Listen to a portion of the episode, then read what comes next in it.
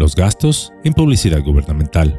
Estos se refieren a los recursos financieros públicos que gasta un gobierno para promocionar sus programas, políticas, acciones y mensajes a través de diversos medios de comunicación. Estos gastos, en teoría, suelen utilizarse para informar y comunicar a la ciudadanía sobre las actividades y logros del gobierno, así como para fomentar la participación ciudadana y generar conciencia sobre temas de interés público. Gracias a estos gastos se proporciona información relevante a la ciudadanía, promueve la transparencia en la gestión gubernamental y fortalece la relación entre el gobierno y la sociedad. Bueno, en teoría. Pero, ¿qué pasa cuando un gobierno decide que ya no necesita ese gasto? ¿O deseo hablarles? Un poco de ello. Es por eso que Yolocamotes tiene el placer de traerles el día de hoy los chayotes de madero, el subsidio a la mentira.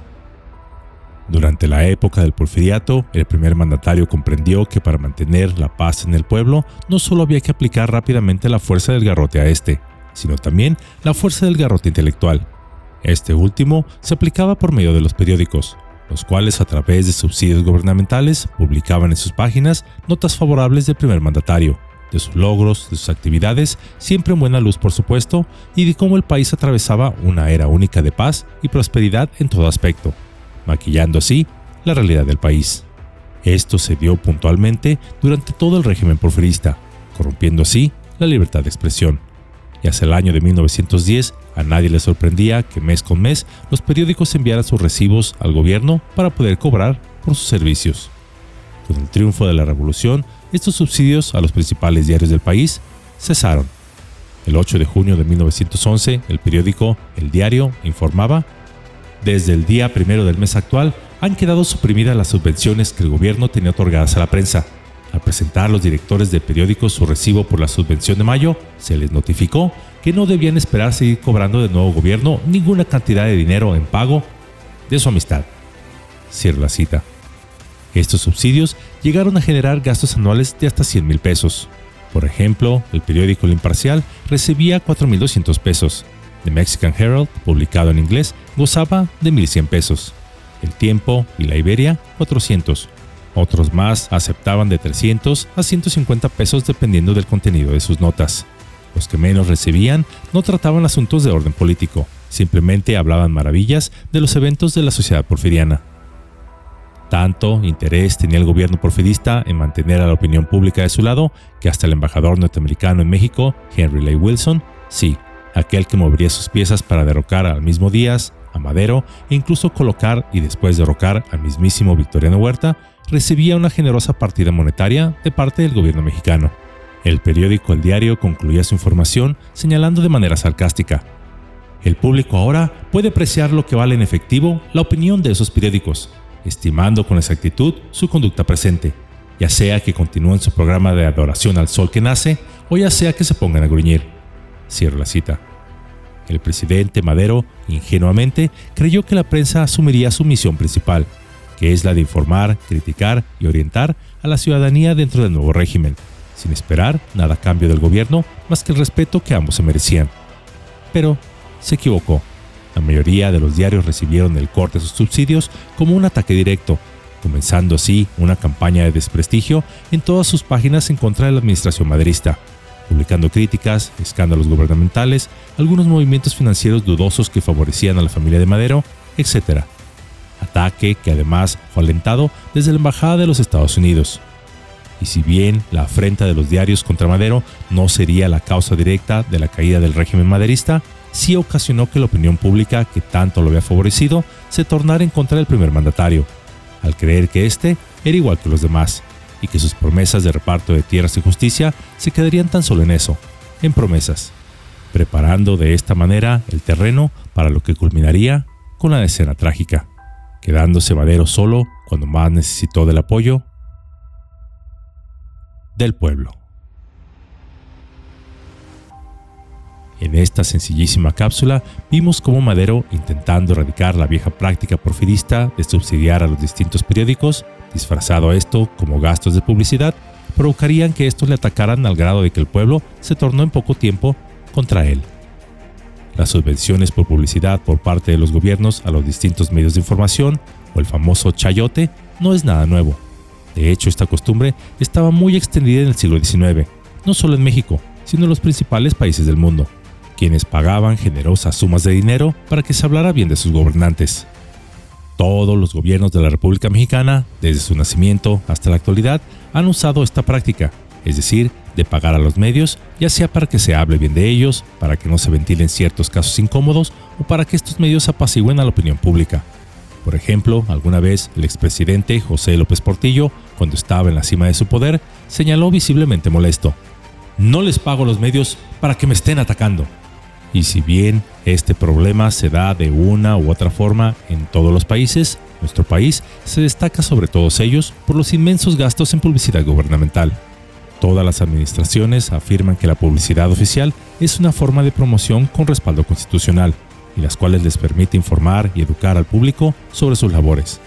Porque por supuesto, todos estamos interesados en saber que nuestros funcionarios públicos están trabajando para nuestro bien, sarcásticamente hablando.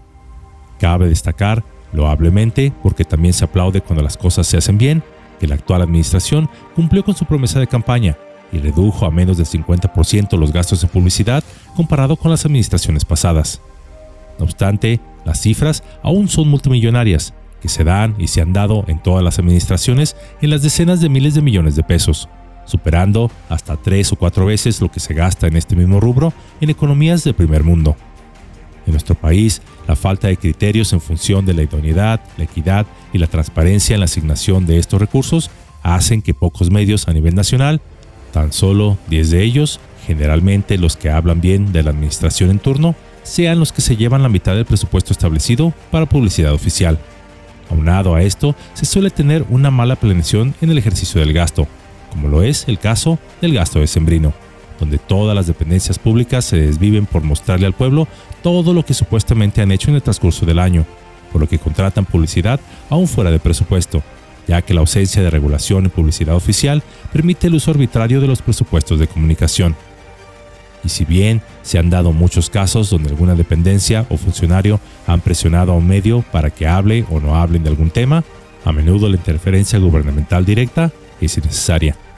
un 68% de los periodistas mexicanos afirman que se censuran a sí mismos, no solo para evitar ser asesinados como a menudo sucede en nuestro país, que lo ha convertido deshonrosamente en la nación a nivel mundial donde es más peligroso ejercer el oficio de periodista, sino también lo hacen, es decir, se autocensuran por la presión de los anunciantes y el impacto en los ingresos de los medios. Esto según un estudio realizado a lo largo de tres años por académicos mexicanos y estadounidenses a los medios de información en el país. Así, indirectamente, se restringe la libertad de expresión, pues para no perder estos recursos que son vitales para un medio, suele restringir sus publicaciones, pues paradójicamente sin ese dinero público, muchos medios en México no existirían. La práctica de pagar a los periódicos para que apoyen a un gobierno tiene una serie de consecuencias negativas, pues conduce a una disminución de la calidad del periodismo, ya que los medios informativos están más preocupados por complacer al gobierno que por informar las noticias con precisión, dificultando así que el público obtenga información precisa sobre lo que está sucediendo en el país. La famosa, entre comillas, prensa chayotera que aplaude o critica dependiendo la presencia o ausencia de presupuesto. Y si bien se han intentado regular debidamente la publicidad oficial, estos se han cumplido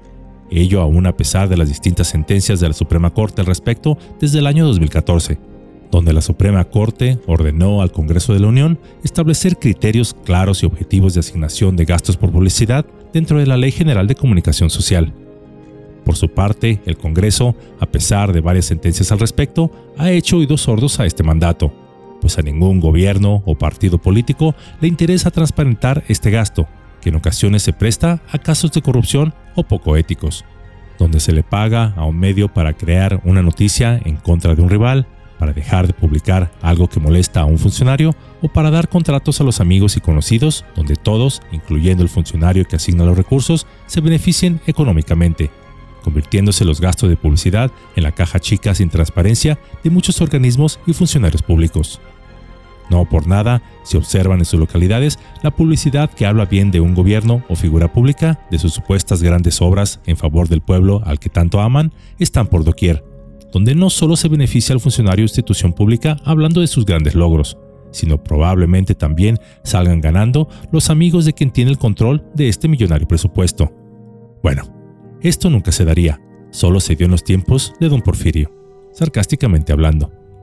De la debida regulación del gasto en comunicación social, es decir, en publicidad gubernamental, depende la garantía de los derechos a la libertad de expresión y a la información, así como el avance real en la erradicación de las malas prácticas, que desde don Porfirio, Madero y hasta la actualidad aún persisten. La libertad de expresión es esencial para una sociedad plural y diversa, donde cualquier idea pueda ser debatida y cuestionada sin temor a represalias, pues es en el intercambio de ideas que crecemos y evolucionamos. Los gastos en publicidad gubernamental deben ser utilizados para promover la transparencia, la rendición de cuentas, así como el acceso equitativo a la información, en lugar de favorecer intereses particulares o para silenciar a las voces disidentes, ya que la libertad de expresión es la base de todas las demás libertades. De hecho, en los sentimientos de la nación, escritos por José María Morelos y Pavón, en su punto 29, establecía la absoluta libertad de expresión, mientras ésta no socavara el orden público. Así pues, restringir esta libertad no es solo silenciar la información, sino la verdad de quien se desea expresar, pues restringir la libertad de expresarnos es silenciar al alma misma.